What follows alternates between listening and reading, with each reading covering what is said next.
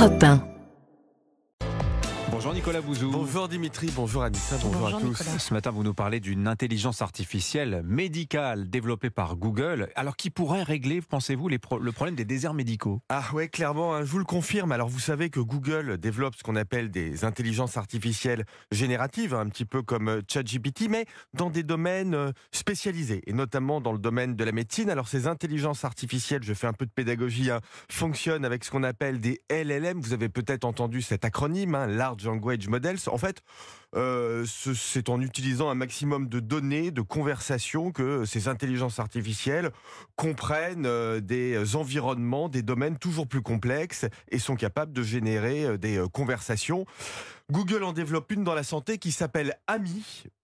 Articulate Medical Intelligence Explorer. Je vous promets que j'arrête euh, avec euh, les acronymes. Et alors, ce qui est tout à fait extraordinaire, c'est que Google a fait une étude avec deux groupes de patients. Un groupe qui a eu affaire à un vrai médecin en téléconsultation et l'autre groupe qui a eu affaire avec cette intelligence artificielle, AMI. Puis ensuite, on a procédé à une évaluation des deux groupes. Mais alors? Du point de vue médical, le résultat, c'est que l'intelligence artificielle de Google est supérieure au médecin sur tous les aspects. La précision du diagnostic, la prescription et l'organisation de la prise en charge. Bon, il y a quand même quelque chose d'irremplaçable dans une conversation humaine entre un patient et son médecin, non? Ah, on aimerait le croire, mais c'est pas si évident. hein. On a demandé aux patients de documenter ce point. Le résultat, c'est qu'en téléconsultation, l'intelligence artificielle est en moyenne plus empathique que Non. les médecins. Elle donne plus confiance et elle est perçue comme plus ouverte et plus rigoureuse. mais plus encore, hein, Dimitri, Incroyable. on a regardé si le combo euh, gagnant n'était pas médecin plus intelligence artificielle, l'homme et la machine. Eh ben non. Écoutez bien ça, hein, quand on étudie la précision du diagnostic, c'est l'IA seule, l'intelligence artificielle seule, qui obtient le meilleur score.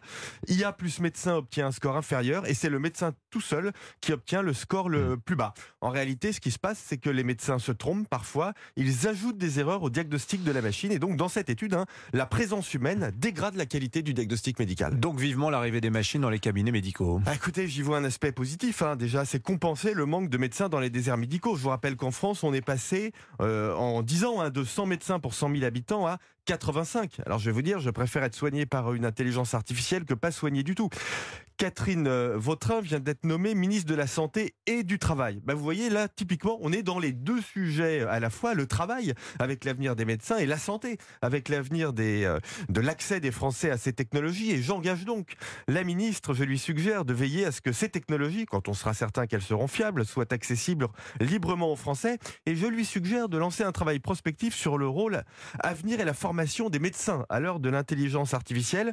La technologie évolue ultra vite. Je vais vous dire ce que montre cette étude, c'est que le risque pour les médecins de perdre leur job est plus important que le risque pour les patients de perdre leur santé. Signature Europe 1, Nicolas Bouzou. Merci beaucoup À demain. Nicolas.